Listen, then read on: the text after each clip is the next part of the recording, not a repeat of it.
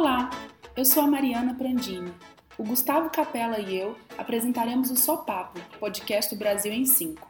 Estaremos com vocês aqui todas as segundas-feiras, conversando sobre política, esquerda, feminismo, economia, os rumos do Brasil e do mundo, enfim, sobre questões urgentes para todas nós. Curtam, divulguem e participem, enviando seus comentários e sugestões. Valeu!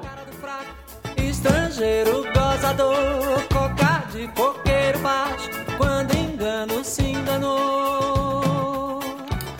Olá pessoal, hoje estamos aqui com mais um podcast Brasil em 5, Só Papo, e hoje a gente conversa com a professora Marlise Matos, feminista, professora associada do Departamento de Ciência Política da, UFMG e coordenadora do Núcleo de Estudos e Pesquisa sobre a Mulher. A Marlise já conduziu e continua, continua conduzindo pesquisas sobre a relação de gênero e política, uma delas diretamente relacionada com os obstáculos da entrada e permanência das mulheres na política no Brasil, e outras sobre o impacto da participação das mulheres na política democrática latino-americana. Bom dia, Marlise, tudo bem? Olá, bom dia, bom dia a todas e a todos. É um prazer falar com vocês. É, então, eu vou começar esse nosso bate-papo aqui. Eu acho que não tem jeito, né, da gente falar sobre participação da política das, das mulheres na política é, hoje, nesse contexto que a gente está vivendo no Brasil, sem olhar para os eventos é, mais recentes que foram, que foi justamente o impeachment, né, o golpe contra a primeira presidente eleita, a primeira presidenta eleita no Brasil e qual que é o impacto disso sobre a participação das mulheres na política brasileira. Historicamente, a gente sabe que o Brasil tem uma baixíssima participação das mulheres na política institucional, com índices muito pequenos de representatividade no parlamento ou no executivo, que eu acho que você pode depois dar para a gente mais alguns dados, Marlisa, e dizer um pouquinho mais assim das pesquisas que você vem conduzindo. É, mas apesar disso, nós fomos pioneiras em colocar uma mulher para presidir a nossa república.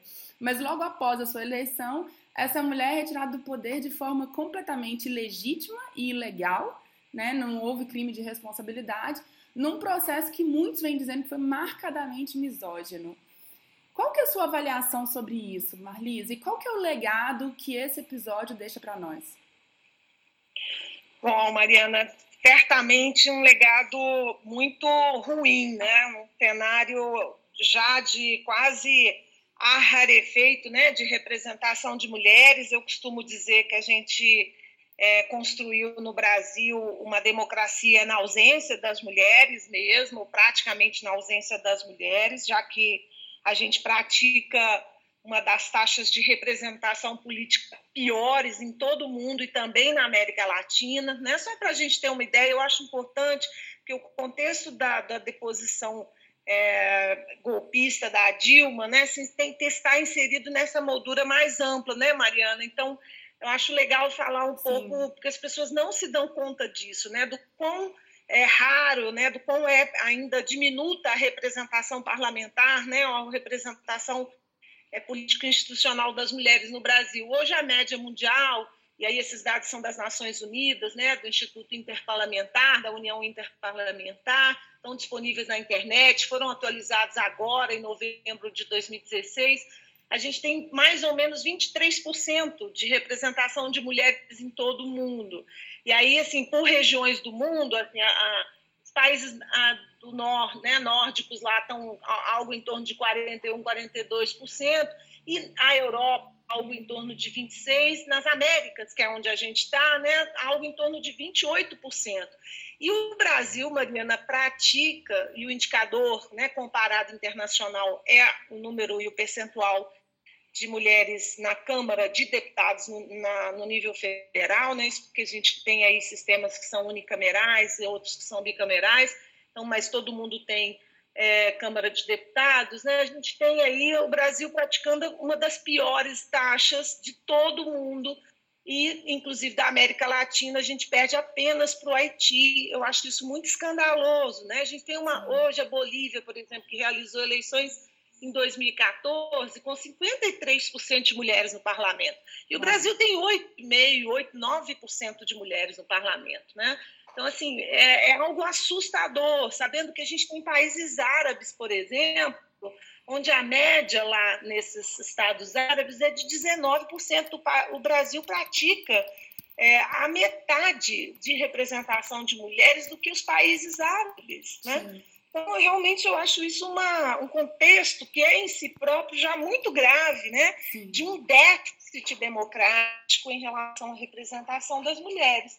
E aí, quando a gente, de fato, consegue finalmente, né, numa, é, num esforço que não foi trivial e nem simples, eleger a primeira mulher né, para a presidência, né, para o cargo máximo, que é a presidência do país, a gente a depõe né, da forma como tudo aconteceu, e que, na minha opinião, concordando integralmente com você, foi de fato sim um golpe, um golpe é, que tem aí camadas muito complexas e sobrepostas, entrelaçadas, né?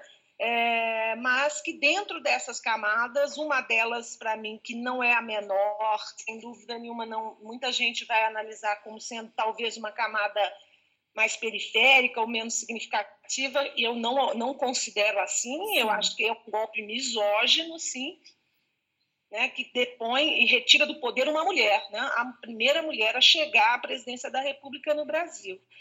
E aí as consequências disso são gravíssimas, na minha opinião. Já, já ocorreram. Né? Uhum. A gente, depois do, do golpe da Dilma, a gente já teve as eleições é, de 2016, o número de representação de mulheres alguns vão dizer que está estável, mas eu, eu diria que está estável com uma tendência aberta de baixa e, e diminuiu, né, diminuiu muito.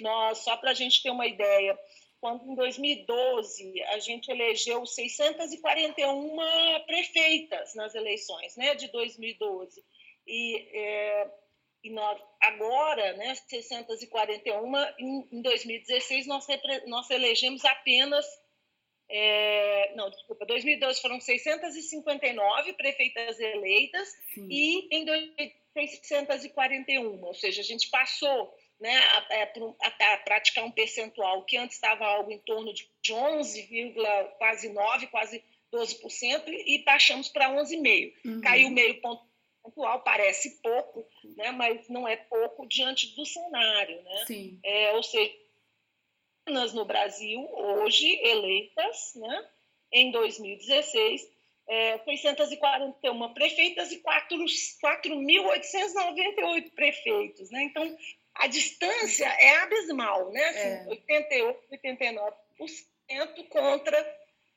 cento de mulheres. Então, assim, é muito grave, eu acho, que essa condição de subrepresentação. E aí, quando você vê o que aconteceu com a Dilma, e você observa todo o processo do impeachment que foi acontecendo ao longo do tempo e do espaço, é, desde o momento da, do primeiro, né, a primeira disputa dela, a, a, a, primeira eleição, né, o primeiro governo, e depois agravando-se aí na, na, no segundo período eleitoral, é, a gente vê que a questão de gênero e o fato dela ser mulher compareceu de maneira muito decisiva em todo esse processo também um golpe parlamentar e, na minha opinião, também um golpe é, a essa estrutura muito frágil de democracia, né, é, em termos de gênero, né, que ainda já é, vai ser golpeada, né, é, prejudicando de forma ainda, na minha opinião, mais grave é, a situação de representação das próprias mulheres, né, porque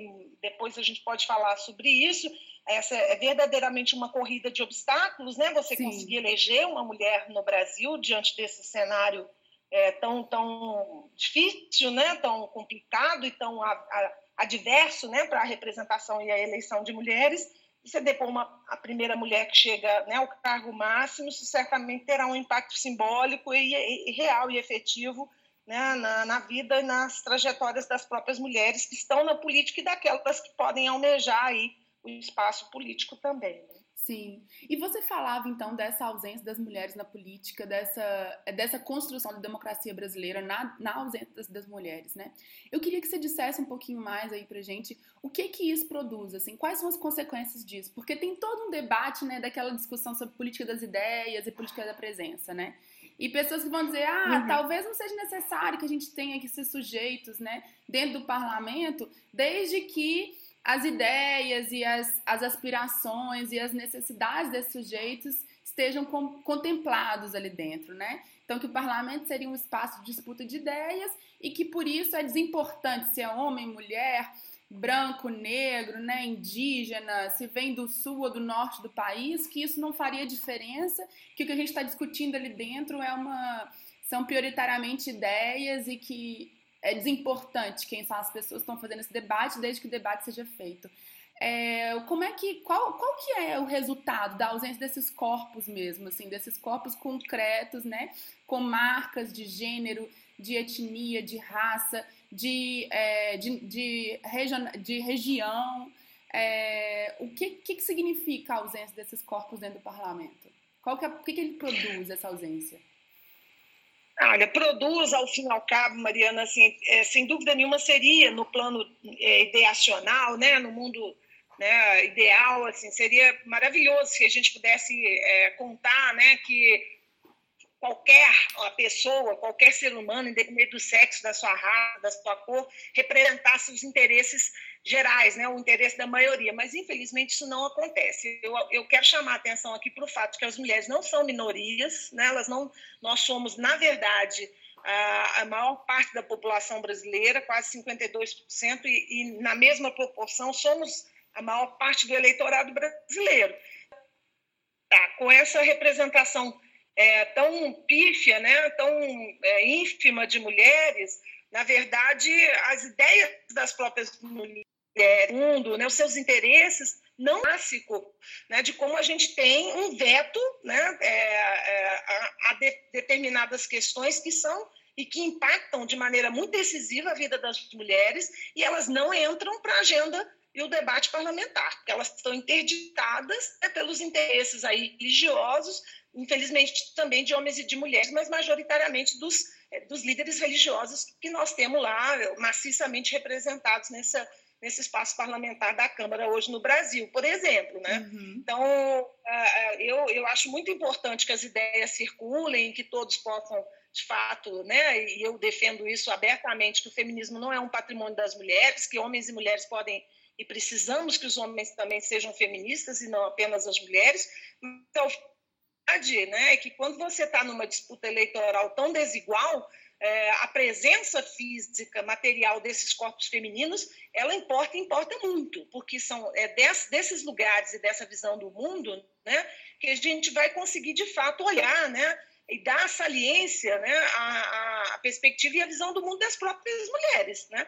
É, e também, Mariana, eu acho que a gente tem que olhar para essa subrepresentação dentro de um contexto mais amplo, que é de justiça e de pluralismo democrático. Uhum. Então, se o princípio da, da, democracia é a pluralidade, né? você tem um parlamento constituído de 88% de homens e 12% de mulheres, ou 90% de homens e, e 10% de mulheres, né? é impossível chamar a atenção né, é possível gente não fazer essa leitura de que aqui existe um, um enviesamento evidente. Sim.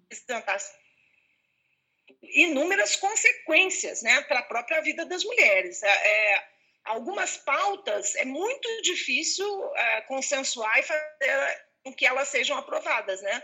É, e, e, outras que não são não estão a serviço do interesse das próprias mulheres, elas são aprovadas muito rapidamente. Então, essa PEC, né, agora, vou dar esse, esse exemplo mais recente, né, a proposta de emenda constitucional, antiga 241 e a PEC 55, na minha opinião, tem um impacto muito definitivo na vida das próprias mulheres. Uhum. Quando a gente olha que você vai, de fato, congelar o público por 20 anos, nas áreas estratégicas aí das políticas sociais, que são saúde, educação e assistência social, eu vou te perguntar, Mariana, quem são realmente as pessoas que estão né, na linha de frente das políticas sociais de saúde, educação e é, assistência social? Quem, majoritariamente, quem são né, as agentes da política de educação? São as professoras, Sim. são mulheres.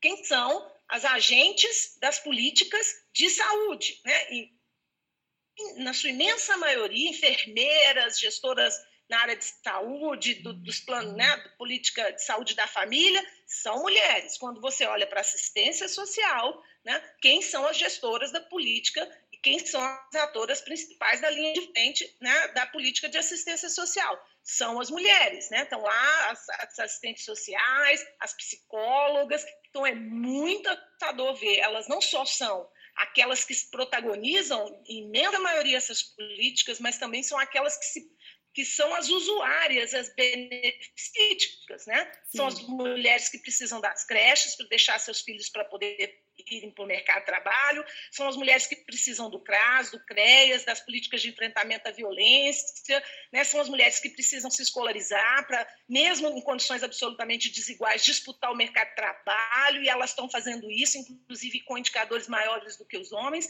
Então, assim, essa PEC, ela não olha e não erga que ela vai afetar de maneira dramática, julgando as mulheres brasileiras, especialmente não todas as mulheres, mas as mulheres pobres e as mulheres negras e pobres. Sim. Essas vão ser as que vão ter que se digladiar nesse canibalismo fiscal aí que o Estado brasileiro está produzindo, né, para para arrancar o naco, né, o que puder ser possível sobrar para elas dos recursos né, que vão ser congelados pelos próximos 20 anos. Então, com clareza, o que, eu estou querendo te dizer, né, assim, que é uma PEC com essa natureza, ela não passaria com essa facilidade como ela está passando se a gente tivesse um parlamento com mais mulheres. Né? onde elas pudessem, percebendo que elas terão as suas vidas diretamente afetadas, elas poderiam né, ser consultadas e dizer não, né, a, a forma como esse processo todo está se dando e o desenho que essa política fiscal é, adquiriu, porque vai afetar de maneira muito dramática e avassaladora a vida das mulheres, das mulheres pobres, das mulheres pobres negras, né? Sim, e eu acho que a gente tem um exemplo histórico, né, Marlisa, muito bom, né, da importância dessa participação das mulheres nos processos institucionais democráticos, que foi na Constituinte, né? O chamado é. lobby do batom e a importância que foi. Será que você podia falar isso um pouquinho pra gente? Porque eu acho que as pessoas perdem de vista esse horizonte histórico, né?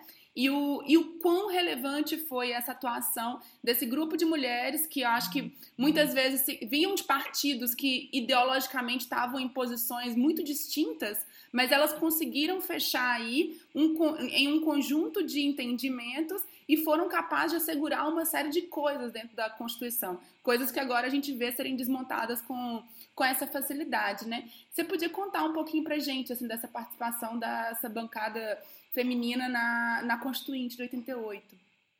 É, esse foi um momento, de fato, é, de muita alegria política, né, para usar esse termo, que eu acho que é um termo bem-vindo né, na, no debate nesse campo, né, porque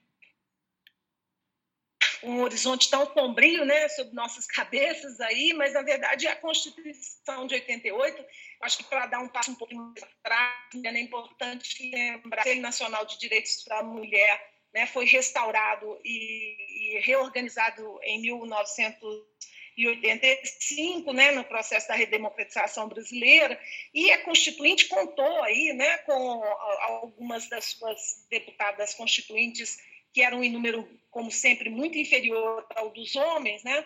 mas foi possível, a partir do apoio né, do Conselho Nacional de Direitos das Mulheres no Brasil, construir essa base de alianças né, é, suprapartidária, né, é, e constituir o que a gente conseguiu depois é, é, conhecer como sendo, né, como você nomeou o lobby do batom, mas elas produziram um documento que foi a Carta das Mulheres, né, ao processo constituinte, e lá estavam né, nomeadas né, alguns princípios e alguns valores, como igualdade né, entre homens e mulheres, né, vários princípios né, importantes sobre o mundo do trabalho, sobre a aposentadoria, né, sobre o direito né, alguns elementos do, do, próprio Código Civil, que depois a gente teve que reformular novo, né, direito ao divórcio, muitas questões que a gente queria ver consolidar, licença maternidade, proteção à saúde da mulher, não, várias questões foram colocadas, né, mas fundamentalmente esse princípio de que a, né, a, a, nossa sociedade se organiza a partir do, desse princípio basilar da igualdade entre homens e mulheres. É, ele tá, é, esse conjunto né, de direitos muito importantes para orientar a vida das próprias mulheres, ele foi constitucionalizado a partir dessa aliança, dessa, dessa construção de unidade, né, de, um, de uma colisão suprapartidária de mulheres constituintes, né, e fizeram é, é, impacto e conseguiram, de fato, impactar a Constituição de 88 para nela estarem incluídos muitos dos, dessas, dessas políticas que a gente sabe que hoje são muito importantes e que a gente está vendo, infelizmente, como você mencionou também, é, estão, estão aí sob ameaça, né, sobre esse momento, a partir desse momento em que essas, muitos desses direitos estão sendo abalados. Né? Então, é, é possível, sabe, Mariana, mesmo uh, numa condição de subrepresentação, produzir alguma aliança, mas seria infinitamente mais, mais fácil, né? muito mais é, significativo se de fato a gente com a paridade, né, um parlamento que tivesse metade de representação masculina, metade feminina, pelo menos uh, um percentual três ou quatro vezes maior do que esse que a gente está praticando no Brasil, né? Sim. É, mas então, a gente voltando um pouquinho para essa coisa do golpe, é, da, dessa baixa representatividade das, das, mulheres na política, mas eu acho que, por outro lado, a gente viveu esse ano e o ano passado, né? Muitos dizem que o ano passado foi o ano das mulheres no Brasil, e esse ano também, né, com toda a defesa, né? Acho que as mulheres elas estiveram na linha de frente, e não só as mulheres é, parlamentares, né, com, a, a, com figuras como a Gleice, defendendo a Dilma dentro do parlamento, mas, por outro lado, as mulheres na rua na rua também, né? Elas estavam na linha de frente de defesa da presidenta. E aí a gente teve o que, logo após, né? O que muitos têm chamando de primavera feminista, né? Apesar do número de mulheres eleitas é, nas eleições agora em outubro ter diminuindo, a gente vê um fenômeno que eu acho que a gente não via antes, muito, não era muito comum no Brasil, que são várias mulheres com um discurso abertamente feminista, né? se declarando feministas, sendo eleitas e com votações muito expressivas, né? A Áurea Carolina em Belo Horizonte, né? Com toda a coisa das muitas, a Fernanda e a Marielle, com quem a gente conversou na semana passada. É, será que você podia falar um pouquinho sobre isso? O que, que é esse contexto aí dessa, dessa efervescência feminista, né? E como é que ele surge, assim, num contexto em que a gente tem um acirramento do conservadorismo, né? Um aprofundamento do conservadorismo, acho que uma radicalização da direita e de discursos, então, antifeministas, discursos misóginos, e, por outro lado, o fortalecimento, acho que até a gente podia dizer, de um, um reavivamento do feminismo no Brasil, né? Olha, Mariana, eu vou te falar de um lugar como pesquisadora e não apenas é, como uma mulher feminista, sabe? A gente realizou, né, ao longo de, desde 2012, o NEPEM vem realizando pesquisas na América Latina sobre justamente a situação de subrepresentação das mulheres e sobre políticas públicas, né, mecanismos institucionais de, de, de políticas é, para as mulheres. E nos deparamos, Mariana, com um, um achado, né, com um conjunto de, de evidências né, que eu que eu inclusive comecei a passar a nomear a partir dessas pesquisas, né, que começaram lá em 2012 e a gente desenvolveu até o ano de 2015, né, bem recentemente, é, 18 países na América Latina, a gente identificou, né, é, na relação é, com as mulheres e as políticas para as mulheres, uma, uma movimentação ativista social muito importante é, que eu estou chamando de quarta onda dos movimentos feministas da América Latina. Uhum. E que aqui no Brasil a gente vê, como você mesma já identificou, né? É, e que algumas pessoas estão chamando de primavera feminista e que, claro, tá, tá né? É, nesse momento, nesse contexto de adversidade, de retrocesso e de conservadorismo, parece-nos paradoxal, mas há, há, um processo né, em curso em toda a América Latina, que alguns autores identificam como é chegar a convergência da chegada da onda rosa, né, que são governos de fato de esquerda que ou de centro-esquerda que assumiram né, a, a, presidência de alguns países da América Latina, mas eu acho que vai muito além da chegada ao poder dos próprios presidentes de alinhamento ao centro-esquerda na América Latina, mas nós tivemos aí, temos, né, a partir dos anos 2000, uma nova face dos feminismos mesmo. E eu estou cunhando de, de, vários elementos, né?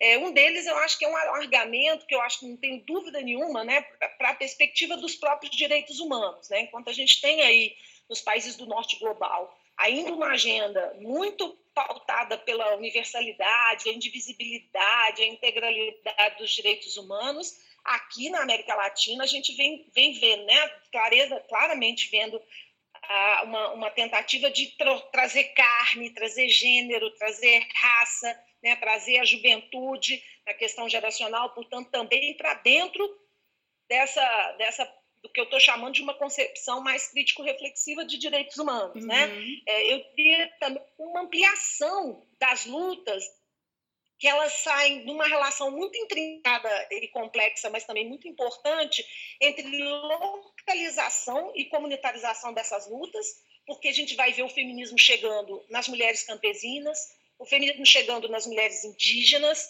né, um feminismo comunitarista, né, é, aqui na, na, América Latina uh, recebe inclusive um nome muito interessante que é os feminismos de Abia Yala, uhum. e Abia Yala o nome Cuna, né, que é da, de um povo que habita aí o arquipélago do Panamá e que falam é, a língua indígena tibitense, e eles, a, a Bia Yala significa a visão americano não a partir do norte-americano, mas a partir do próprio sul. E é muito comum, ah, dentro dessas mulheres feministas, a inversão próprio da geografia, né? botando a América do Norte para baixo, a América do Sul para cima, né?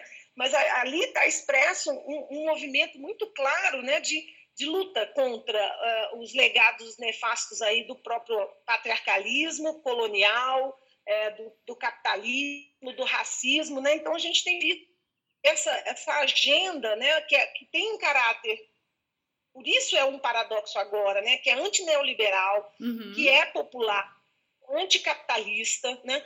É, e esse, esse, esse, esse, contexto né, de luta, por exemplo, contra o agronegócio, contra as mineradoras, contra a exploração petrolífera, contra o turismo, contra as, as hidrelétricas, né? e essa ação muito predatória de um Estado capitalista, né? que invade esses espaços dessas comunidades, né? expandindo essa fronteira econômica, e esses grupos vão se, vão se organizar muito fortemente para resistir. Né? E aí, para fechar um pouco esse tema, eu, eu, eu identifico um movimento que é sincrônico, mas ao mesmo tempo muito paradoxal. Você tem o que a gente chamaria do, de uma verticalização de gênero, né? Uhum. onde, é, conta dessa oportunidade de abertura do Estado, as mulheres feministas também foram para dentro do Estado e elas começaram a pautar a, a, através da criação de organismos, né, de políticas para as mulheres dentro do próprio Estado. O Brasil foi e teve um, um protagonismo importante nisso, criando desde 2002 a Secretaria Especial de Política para as Mulheres, e depois virou só a Secretaria de Política para as Mulheres com, com status ministerial, e também criando programas, né, planos nacionais de políticas para as mulheres. Então, houve esse movimento para dentro de uma ocupação do próprio Estado pelo feminismo, uhum. e, por outro lado, eu acho que é o que as pessoas identificam com mais visibilidade, é a construção de um novo repertório de ação agora o que a gente chamaria de, de uma dimensão horizontalizada do próprio feminismo. Né? Então, as jovens feministas, só para dar esse exemplo que eu acho que é muito claro, né? que é uma luta. É, e aí, quando a gente olha hoje as ocupações das escolas no Brasil, né? das escolas secundaristas, das universidades, é, essa semana eu estava numa roda de conversa nas ocupações da UFMG discutindo o protagonismo das meninas. Elas estão mandando ver nas ocupações. Elas são lideranças mesmo, elas têm usado né, um poder, têm, têm chegado a uma posição de liderança dentro desses movimentos hoje né, do, do, da agenda estudantil de resistência, né, a PEC, a medida provisória que mudou o ensino médio.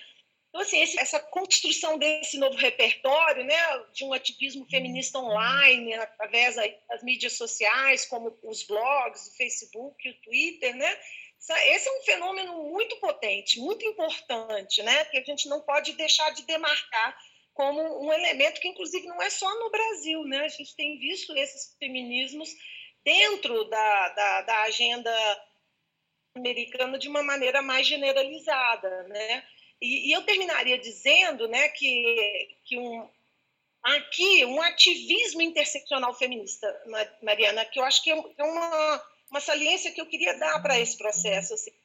Uhum. Não se trata mais de um ativismo genérica, mas esse feminismo e esse ativismo é um ativismo interseccional, ponto. Né? São mulheres negras, são mulheres negras é, da periferia, são mulheres negras é, pobres das ocupações urbanas, né? são mulheres indígenas, é, lideranças comunitárias né, da, da Bolívia, né? Então, assim, tem uma dimensão cêntrica, né, e interseccionalizada dessa, de, desse ativismo, né, que eu acho que é uma coisa muito potente, né, muito potente, que a gente sempre criticou, ou seja, é, que ele era um movimento, durante muito tempo, foi um movimento muito focalizado nas mulheres, é, dos as brancas, altamente escolarizadas, acadêmicas, mas hoje a potência do feminismo está nas ruas, né? Uhum. junto com as meninas sectaristas, está lá na, na, luta das indígenas né? de Abia Yala, está né? Tá aqui na luta das, das, das mulheres das ocupações, né, do, da Dandara. Então, assim, é muito impressionante ver né, como esse feminismo ganhou né, essa, essa capilarização né, e, e hoje é uma potência. Né? Sim. E aí, Marlisa, eu queria voltar um pouquinho numa das partes da sua fala, é, que eu acho que para a gente explorar um pouquinho mais essa relação, assim, né, do que a gente vê do feminismo que está acontecendo no Brasil e de modo geral, assim, e principalmente olhando para o norte global, né? Porque eu acho que enquanto aqui a gente está nessa nessa pegada de discutir, de visibilizar esse feminismo pé no chão, esse feminismo da, da, das, das lutas sociais. Por outro lado, a gente vê se desenvolver no norte global uma crítica muito grande a um tipo de feminismo, né? E eu acho que a gente pode citar a Nancy Fraser, por exemplo, com todo o debate dela lá, é, de um tipo de feminismo que, é, que foi. É, que foi instrumentalizado né, pelo próprio neoliberalismo de modo a se é, a se legitimar. E aí esse feminismo lá da mulher do Facebook, né, o feminismo liminho, o feminismo da, o feminismo, o feminismo que que prima pelo individualismo, pela conquista do indivíduo, e que em alguns outros espaços, algumas outras outras estudiosas estão chamando de um feminismo da governança, né? Um feminismo que entrou em determinados espaços de poder e, e não transformou esses espaços de poder, né? Foram formas de feminismo que acabaram é, gostando desses espaços de, de poder e reproduzindo relações hierárquicas, relações de dominação. Eu queria ouvir um pouquinho a sua, a sua opinião sobre isso, assim, esse debate, assim, porque é óbvio, a gente sempre fala em feminismos no plural, né? E, e como que é isso, assim, de lidar com esses, com, com formas de feminismo, formatos de feminismo que que podem então contribuir para um aprofundamento das relações de dominação e subordinação, ao invés de, de criticá-las, né, ao invés de, de, de, ter um projeto de emancipação. Como é que a gente lida com isso? O que, é que você acha desse debate? Qual é a sua posição nesse debate? Bom, é, eu acho importante é, é entender na, que, na minha opinião, nesse enquadramento mais, mais amplo que eu estou chamando de quarta onda, esse processo da institucionalização feminista é um dos elementos do processo em curso né, de, disso que eu estou chamando de uma verticalização, né, que eu que na literatura internacional fica mais conhecido como gender mainstreaming, né? Que é essa uhum. a centralidade do gênero para dentro do próprio Estado, né? E das políticas públicas, não só, mas né, em outras dimensões também do próprio Estado.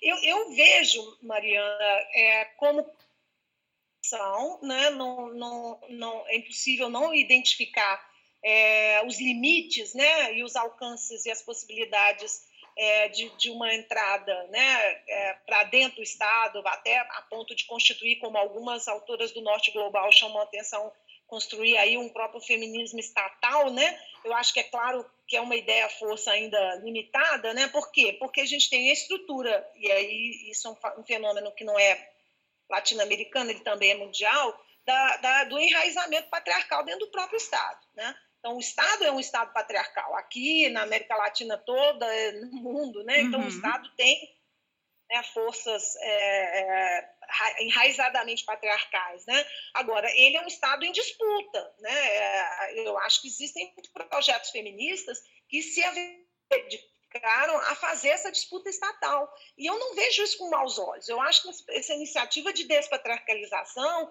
do próprio própria instituição estatal ela é muito importante e ela é necessária, porque a gente pode não querer saber do Estado, não ter interesse no Estado, ou repudiar o Estado.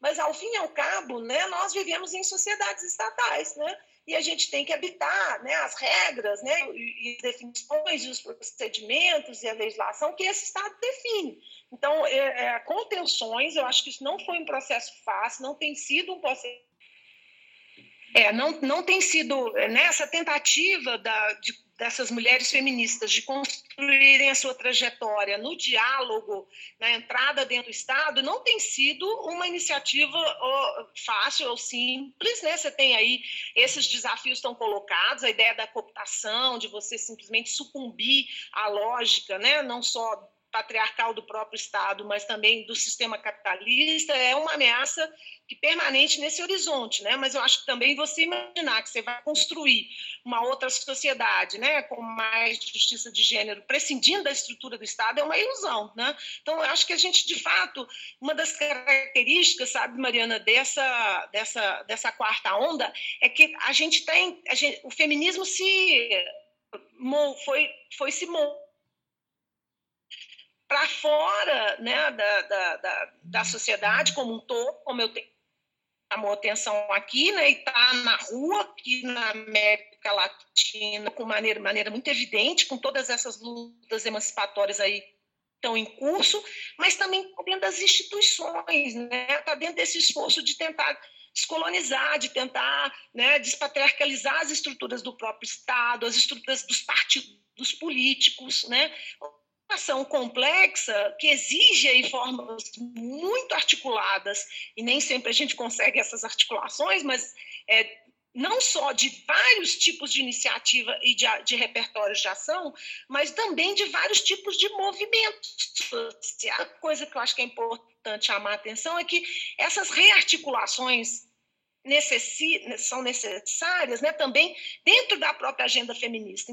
Uh, outro elemento importante que elas também foram para o Estado, né, e, uhum. e, lá viveram as tensões e as complexidades que estão envolvidas nessas articulações, mas, por exemplo, as mulheres também feministas foram para dentro dos outros movimentos sociais. Então, a luta por moradia, pela uhum. questão urbana hoje nas, nas cidades brasileiras, tem as, as, feministas também lá.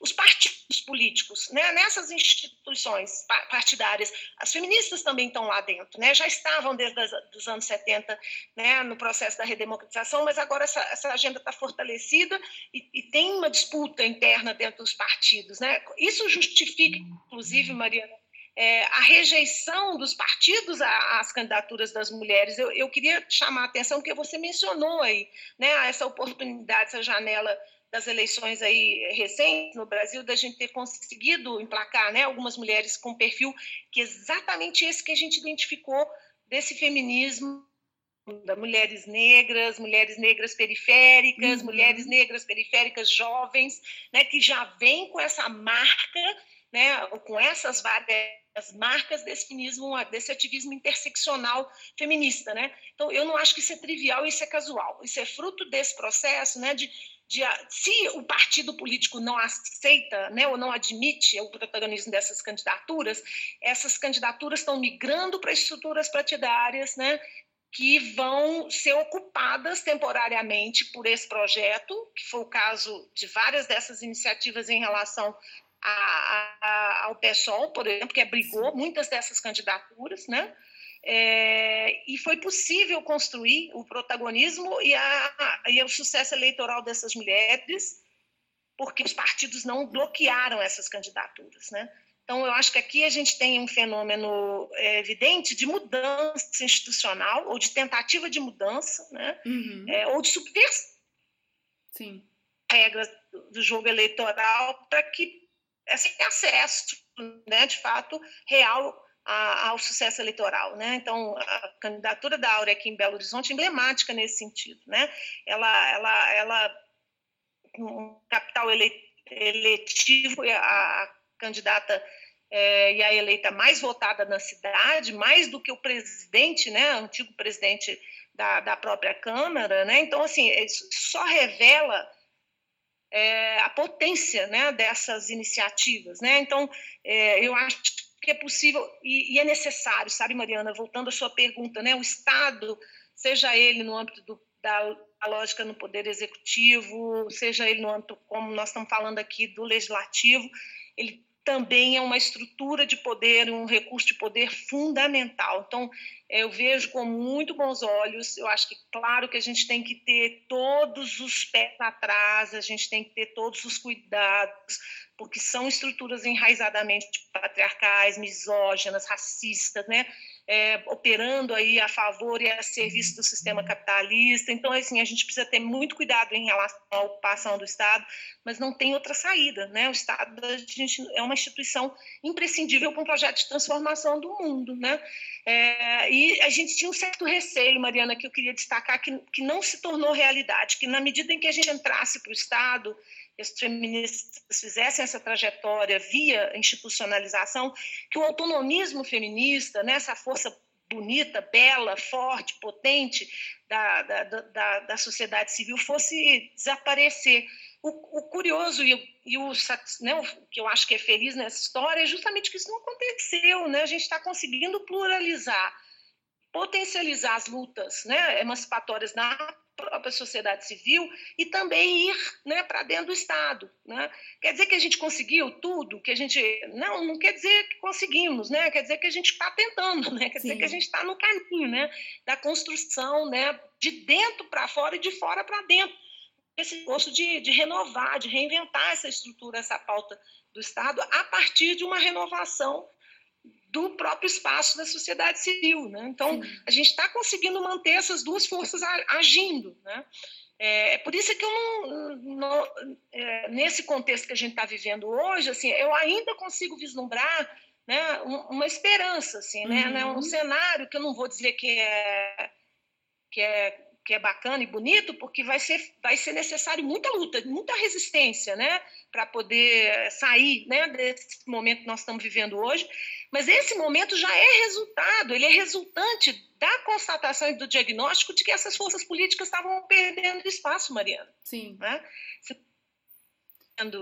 Esse, retrocesso e esse neoconservadorismo, que tem no seu eixo central a questão de gênero. Né? O neoconservadorismo e o autoritarismo que a sociedade brasileira viveu hoje, ele que nós estamos vivendo agora, né, de, de, de muita força autoritária e neoconservadora, ele é resultante né, de um de um diagnóstico de que a gente vinha avançando de maneira muito importante e significativa no debate sobre gênero nas escolas, né, sobre a questão das sexualidades dissidentes, né, o debate sobre homofobia, transfobia, lesbofobia, que a gente vinha discutindo nas escolas, o racismo, o racismo institucionalizado, né, o genocídio da juventude negra. Então, esse golpe que nós estamos vivendo esse ano de 2016 também é um golpe contra essas agendas. Uhum. Mas para nossa é, é, alegria, né, essas agendas estão politizadas definitivamente, Mariana.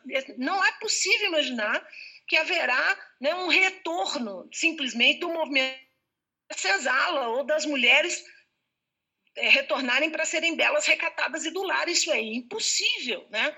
E a gente está vendo que isso não vai ser concretizado com a facilidade que, que essas, essas lideranças autoritárias incluíam, né? A gente tem resistências e elas estão aí, estão nas ruas né? e vão, vamos continuar né, nesse processo de resistir mesmo, né? Sim, você acha que você já respondeu um pouco que seria a minha última pergunta para a gente concluir essa conversa. Que era um pouco isso, assim, qual que, qual que, qual que é o papel, né, dos movimentos feministas nesse contexto que a gente vai, vai enfrentar daqui para frente no Brasil, assim, né? É, que, que recado fundamental que os movimentos feministas podem dar, que tipo de resistências que eles podem articular, é, como e como que esses movimentos, eles, os movimentos feministas, eles podem é, servir como esse espaço catalisador aí do processo de resistência. É, eu não tenho, Mariana, nenhuma dúvida de que há uma dimensão potente, muito importante, é, nas iniciativas e nesses novos repertórios de ação do feminismo e desse feminismo que eu estou nomeando, que é um, de um ativismo interseccionalizado. Né, que, que nós estamos falando aí né, de uma agenda, de, de um repertório, de um conjunto de, é, de um repertório mesmo ampliado de ações, né, que não é de um feminismo, mas é, é um feminismo é, desse ativismo interseccionalizado, né, o feminismo é, da mulher negra, o feminismo da mulher indígena, o feminismo das mulheres das ocupações urbanas, dos movimentos urbanos, né, moradia, o feminismo das jovens estudantis, né, dos movimentos secundaristas e, e das universidades, né, o movimento feminista das mulheres indígenas, comunitárias lá né, andinas, ou seja, a gente está falando de uma pauta de renovação né, feminista muito potente. Né? É, é, e eu, eu não tenho nenhuma dúvida né, que isso terá um impacto na, na nesse processo da, né, que a gente está vivendo hoje autoritarismo e inclusive é, de ameaça né, à própria democracia, mas para a nossa esperança existe uma potência em curso. Eu acho que as ocupações do Estado e dos espaços institucionais estão dando aí um recado, como um repertório de ação é, potente também importante. Né? É, há, há, uma característica de subversiva nisso que nós estamos vivendo, né? E quando você olha como eu tenho a oportunidade, né, a felicidade de poder estar aqui dentro dessas ocupações, Mariana, e vendo com, como é o dia a dia, o cotidiano desses meninos de 20, 20 anos, 20 e poucos anos, né? Assim, é, é, é muito, é muito é, é, é muito visível e é muito gratificante ver, por exemplo, a sexual do trabalho, que sempre foi um dilema para as mulheres feministas. Né? A gente avançou muito nos direitos, em conquistas, mas a gente é, manteve intocado. Os homens não vêm para dentro do espaço privado, eles não mexem em funções domésticas.